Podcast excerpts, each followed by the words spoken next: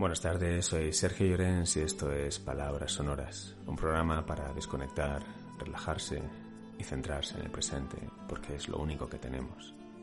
Y esta tarde voy a leeros un artículo de Isaac Rosa que salió en el diario.es y me parece un artículo muy interesante sobre la situación después del confinamiento o durante el confinamiento.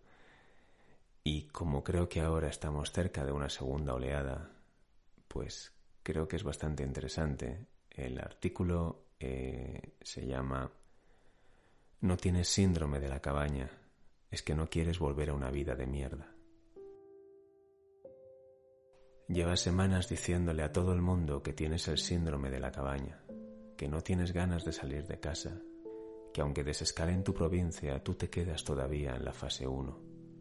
Hace dos meses te morías por salir, se te caía encima la casa y ahora que ya no hay horarios ni límites, te pasas dos o tres días sin pisar la calle. Lo cuentas como un chiste, bromeas con la pereza que te da vestirte de persona tras tantas semanas.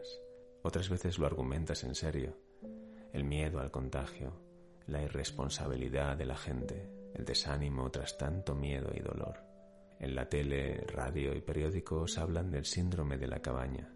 Entrevistan a terapeutas que dan consejos para superarlo dan voz a ciudadanos que dicen sentirse como tú, sin ganas de desconfinarse, seguros en el hogar.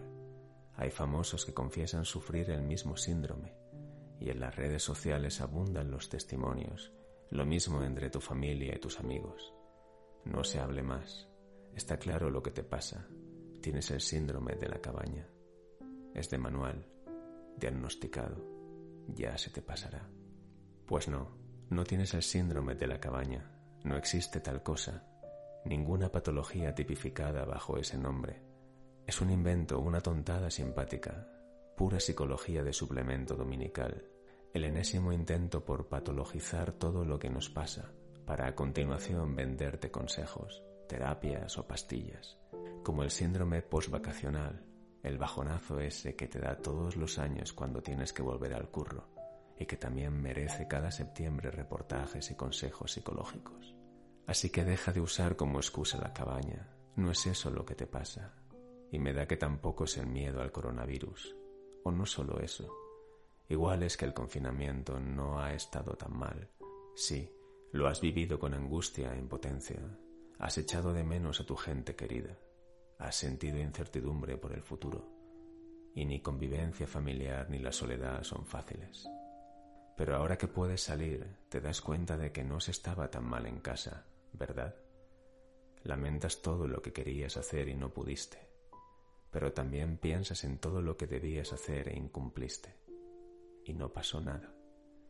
Te perdiste citas, celebraciones, viajes, encuentros familiares y amistosos que no se compensaban con videollamadas pero también te perdiste todo aquello que en la vida anterior al coronavirus te impedía precisamente disfrutar de toda esa vida familiar y amistosa. Si no te consideraron trabajador esencial, te mandaron a casa nada más empezar el estado de alarma, con o sin ERTE. No han sido unas vacaciones, pero tampoco se parecía cuando otras veces te quedaste en paro. O quizás has estado teletrabajando, que ya sé que el verdadero teletrabajo es otra cosa, y si encima tienes niños no me cuentes más. Pero reconoce que no has echado mucho de menos la oficina. A los compañeros sí, y ciertas rutinas.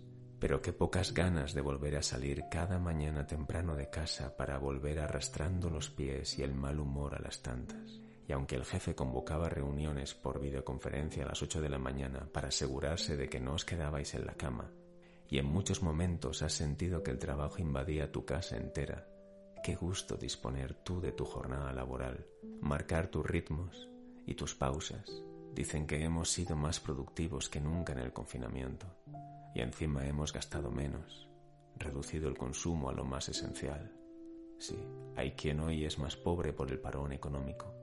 Sí, pero también hay hogares que han llegado a fin de mes por primera vez en años y hasta han ahorrado.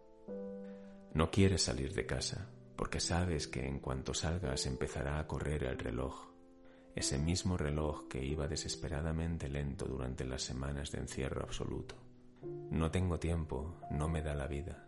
Eran tus frases más repetidas antes, ¿te acuerdas? Y ahora has tenido todo el tiempo del mundo. Incluso trabajando te ha sobrado tiempo. Desaparecidas todas esas otras obligaciones que acortaban las semanas.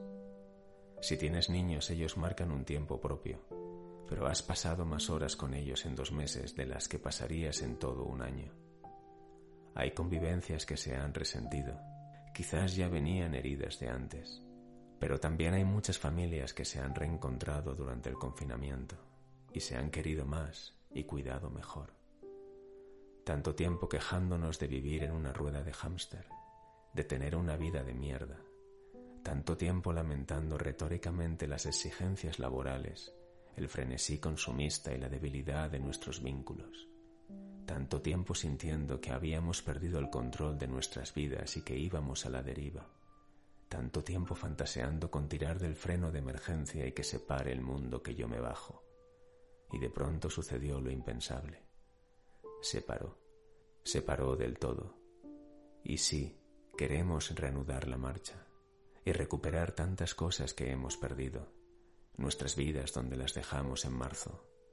Pero tememos que reanudar la marcha suponga volver a nuestras vidas ansiosas e hiperproductivas de entonces, o peor, nuestras vidas ansiosas e hiperproductivas de entonces pero quitándoles parte de lo que las hacía soportables, con distancia laboral, con distancia social, sin besos ni abrazos, con aforo en las playas. La nueva normalidad. No lo llames síndrome de la cabaña. Lo que no tienes ganas es de seguir con aquella vida de mierda. Buenas tardes y hasta el próximo episodio.